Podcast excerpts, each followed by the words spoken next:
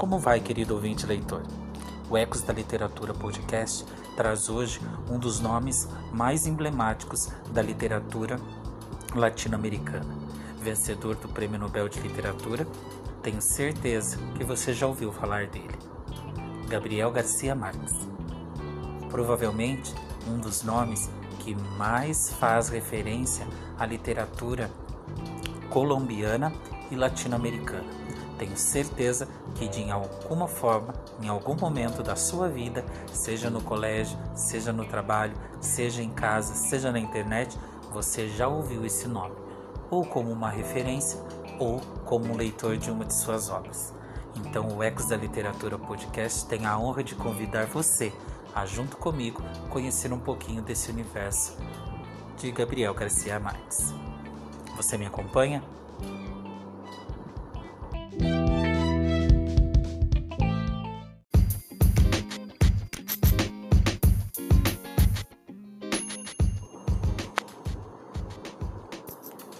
Conhecer um pouquinho de Gabriel Garcia Marques se faz necessário para que você consiga compreender o porquê do formato de escrita tão peculiar que lhe é atribuído.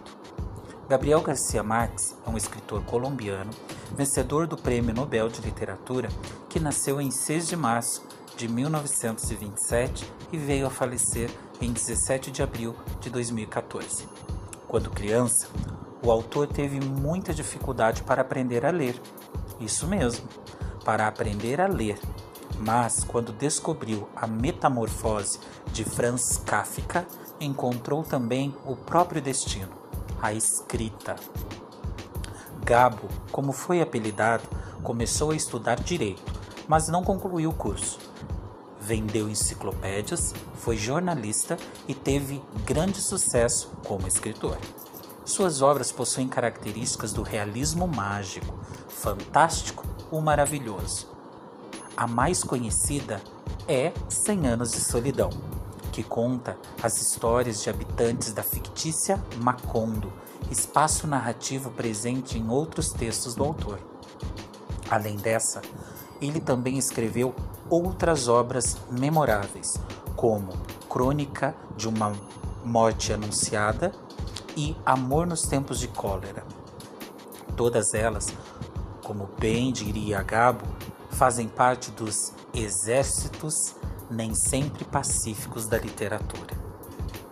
Como você pode observar, querido ouvinte leitor, Gabriel Garcia Marques é um escritor que provavelmente em sua trajetória literária de criação possui os reflexos de vivências de dificuldades então, de alguma forma, direta ou indiretamente, em grande ou em pequena intensidade, ele vai contemplar isso nas suas criações.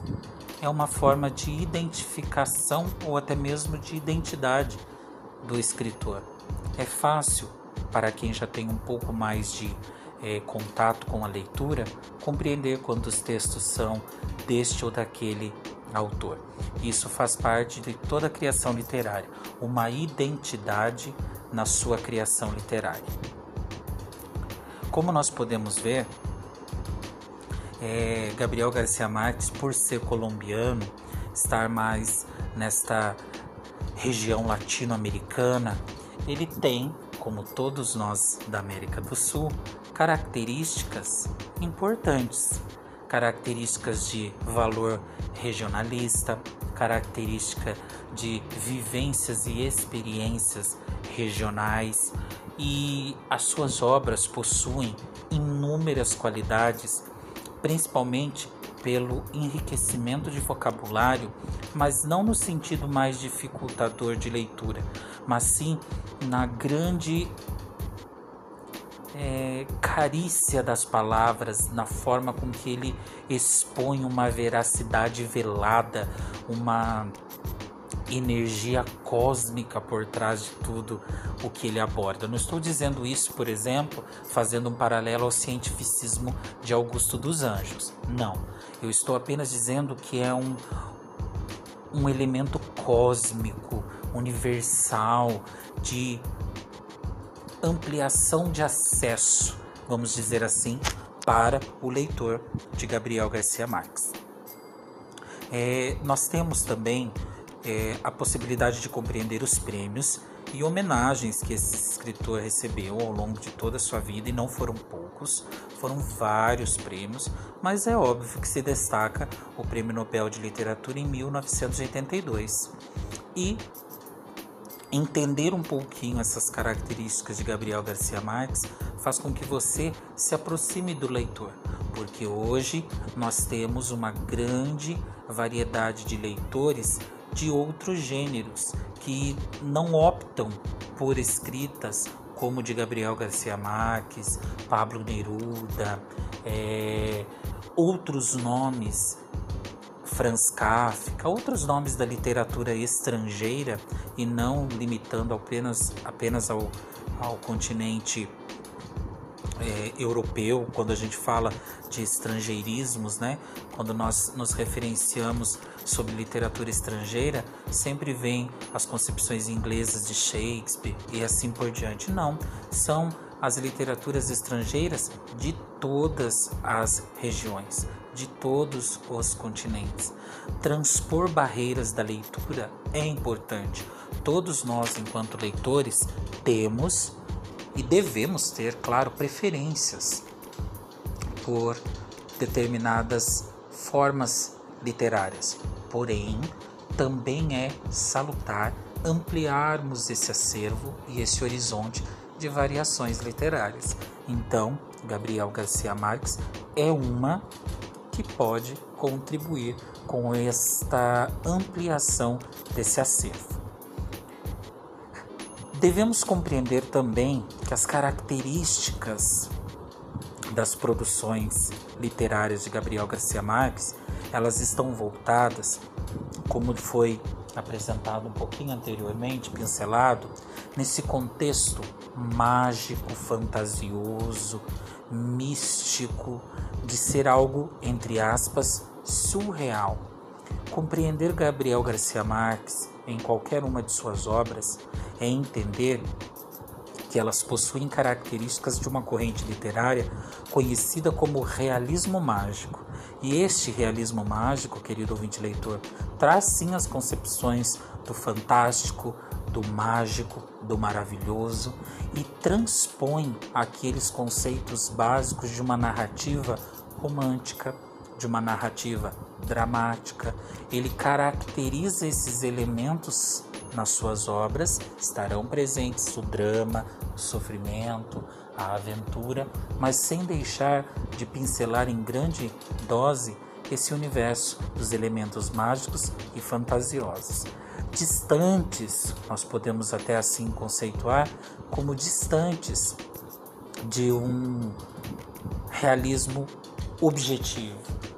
Podemos até pensar que é criado situações que fogem da realidade, mas se nós pesarmos, isso não se faz tão distinto assim.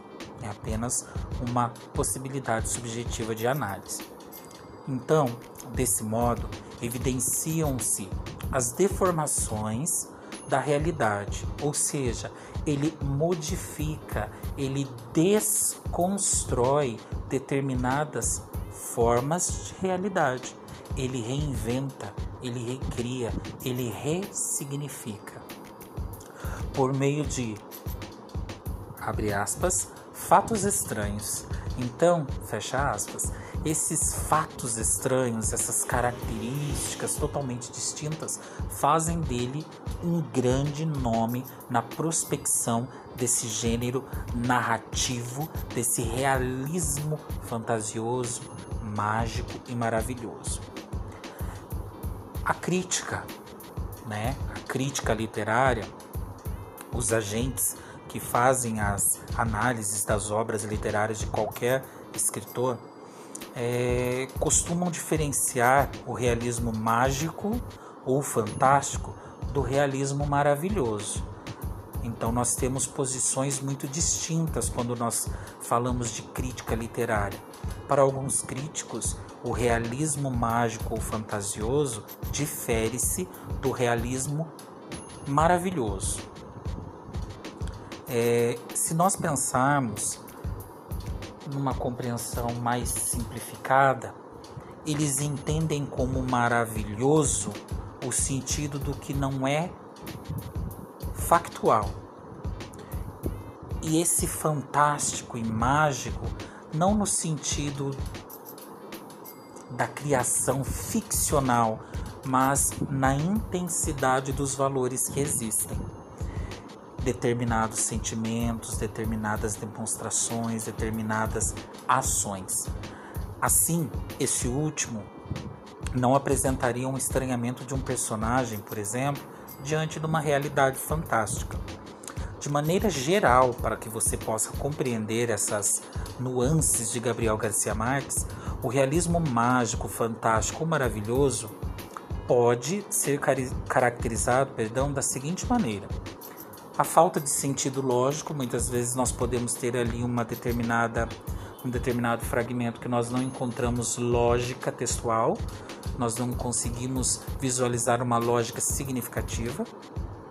Situações absurdas podem acontecer. Fatos que contrariam as leis naturais, tipo, são totalmente as antíteses de qualquer coisa. Os acontecimentos sem explicações, em meio a um determinado é, descrever de uma cena, acontece algo onde o autor não se preocupa em explicar por que aquilo aconteceu. Cabe ao leitor deduzir. Eu tenho a perspectiva de dizer que Gabriel Garcia Marques nos dá o, a possibilidade da dedução, recriando um enredo que muitas vezes se assemelha ou se difere da dele. Capacidade de provocar estranhamento nos leitores, isso é muito característico dele. O leitor meio que para, ele fala: Mas eu li isso mesmo? Não, não, não. Gabriel, vai devagar. Não, deixa eu ver de novo. Leio para que eu possa entender se eu conseguir realmente pegar o significado que ele quis trazer. Não necessariamente que é aquilo que ele expôs, mas ele sempre vai, em algum momento, ter essa capacidade de fazer é isso mesmo? O escritor escreveu isso mesmo? E mistura-se com as situações absurdas e se correlacionam entre si. Não foi redundância, correlacionam entre si, porque cada relação desses pontos que eu levantei, eles se distinguem. Então, eles se relacionam ocasionando outras situações. E nós temos um mistério também por detrás de todas essas circunstâncias, mistérios esses que fazem da narrativa de Gabriel Garcia Marques é, narrativas impactantes. Nós temos temas emblemáticos, assuntos vivenciais, assuntos humanizadores, vamos dizer assim, sem muitos descontextualizadores, vamos pensar desta maneira. É, mas daí podemos abrir um parêntese e falar o seguinte: mas se ele é um escritor mágico, fantástico ou maravilhoso, como que a escrita dele é realística? Lembre que foi exposto que trata-se de um realismo, não deixa de abordar assuntos de impacto social, de vivências, mas ele dá o tom do que ele quer dentro dessa magicidade, dentro desta fantasia e dentro desta maravilhosidade que seria a criação de elementos que fazem o enriquecimento de sua obra. Podemos destacar, dentre inúmeras produções, A Revoada de 55, Ninguém Escreve ao Coronel de 61, Os Funerais de Mamãe Grande em 62, Cem Anos de Solidão em 67, Relato de um Náufrago em 70, A Incrível e Triste História de Cândida Erendira e a sua avó desalmada em 72, Crônica de uma Morte Anunciada em 81, o grande livro tão emblemático que gera inúmeras polêmicas devido ao seu título, Memórias, Memória de Minhas Putas Tristes de 2004, e assim vai o acervo de obras dentro da compreensão de Gabriel Garcia Marques. Sendo assim, nós podemos observar que quando nós tratamos de escritas literárias, contextos, relevância literária, significados e valores, nós temos que pensar que existem possibilidades mil para que aconteça determinado enfoque, significado leitor. Quando o leitor se debruça em um determinado texto base, de um determinado autor, de um determinado escritor, até mesmo de um determinado gênero, cada leitor traz um termômetro próprio. Ele faz essa medição de temperatura literária, ou seja, aquilo que ele conseguiu absorver, em determinadas escalas. Uns mais, outros menos. Uns conseguem compreender as informações implícitas, outros apenas as explícitas.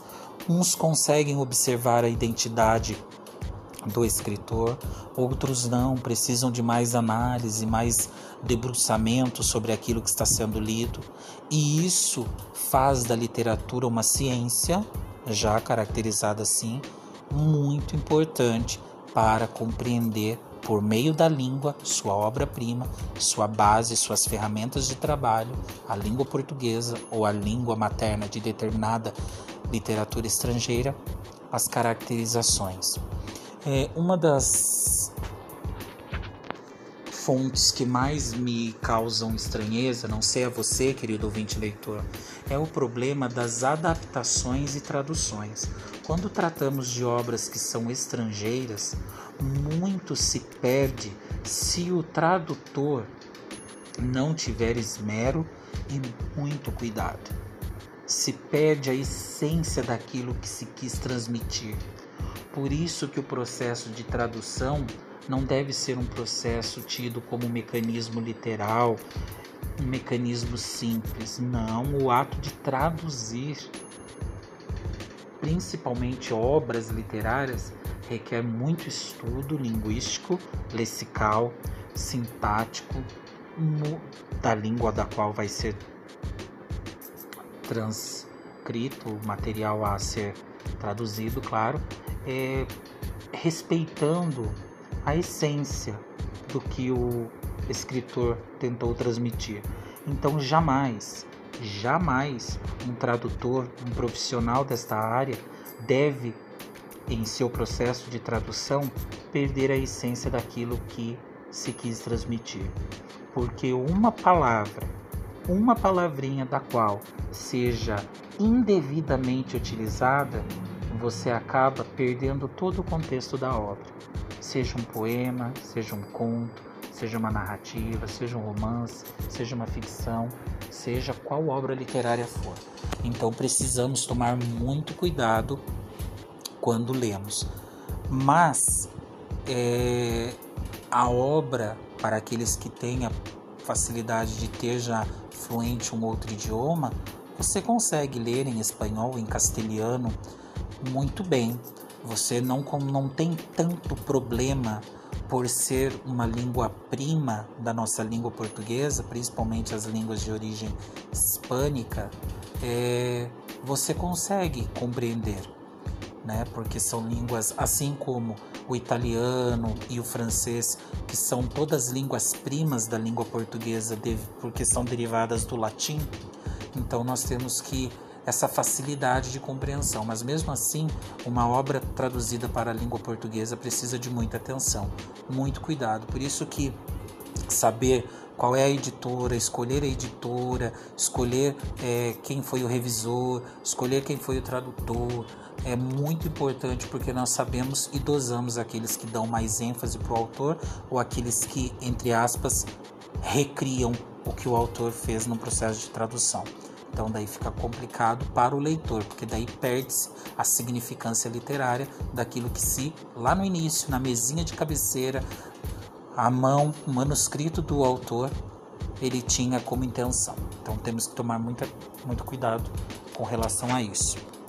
Voltando a Gabriel Garcia Marques, eu trouxe aqui para vocês é um fragmento simples de O Amor nos Tempos do Cólera e eu gostaria de contemplar aqui com vocês. Então, eu vou dar um tempinho para você pegar uma aguinha, tomar um, um ar, descansar um pouquinho para nós já começarmos. O amor nos tempos do cólera, de Gabriel Garcia Marques.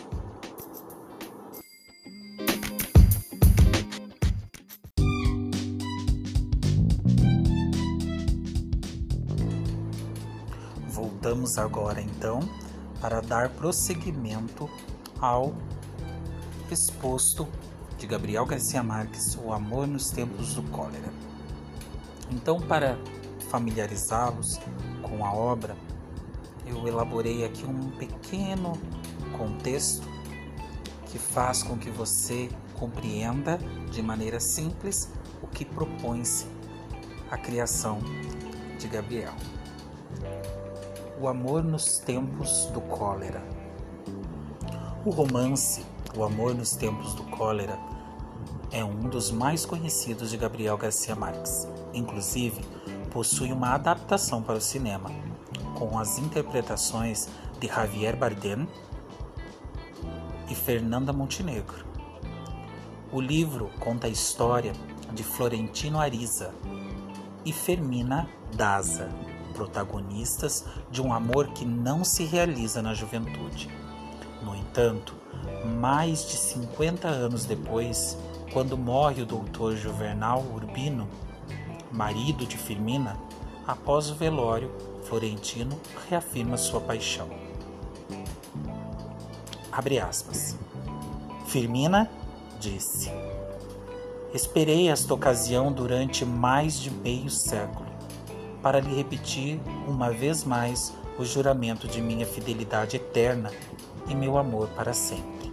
Fecha aspas.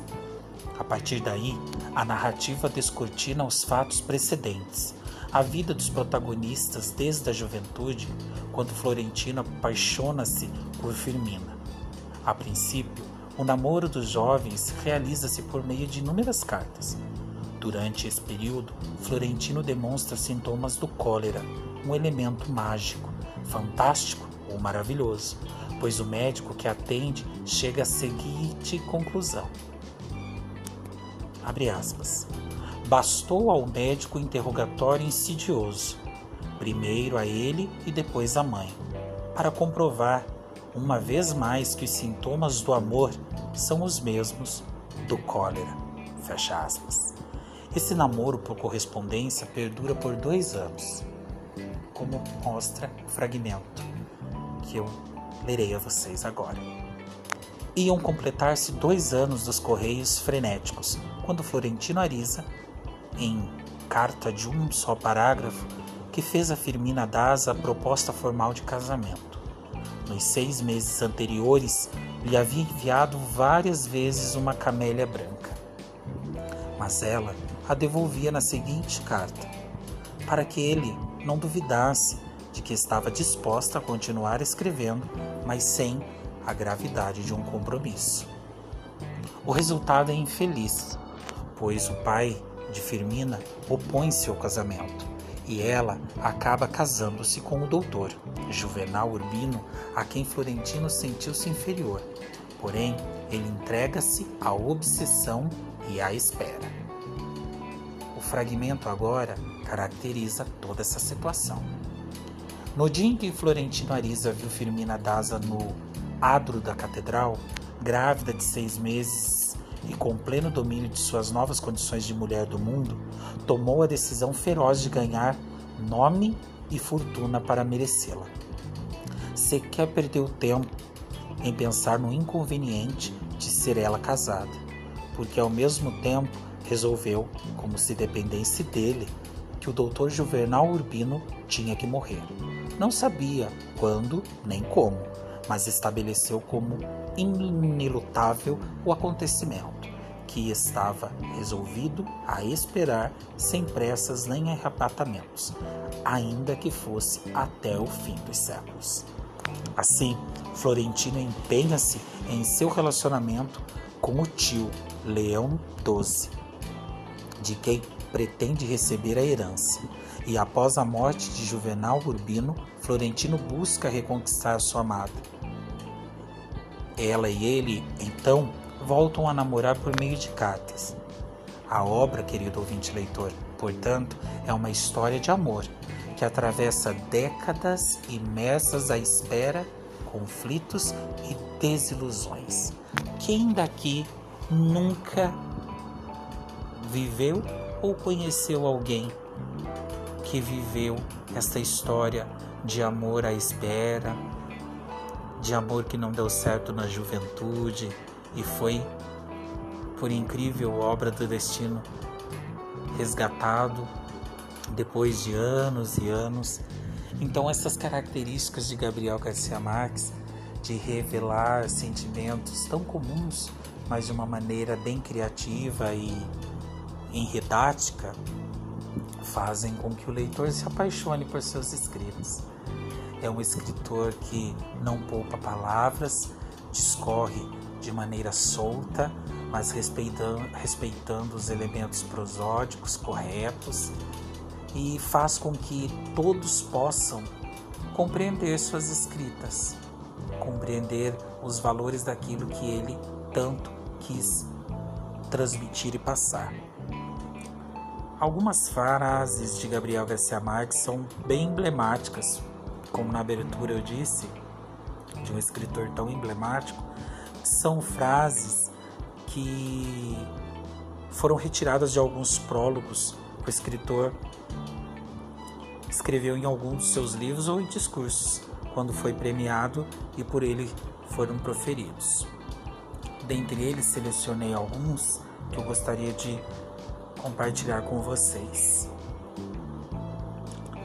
São algumas frases que com certeza mim me dizem e me incentivam em muitas coisas.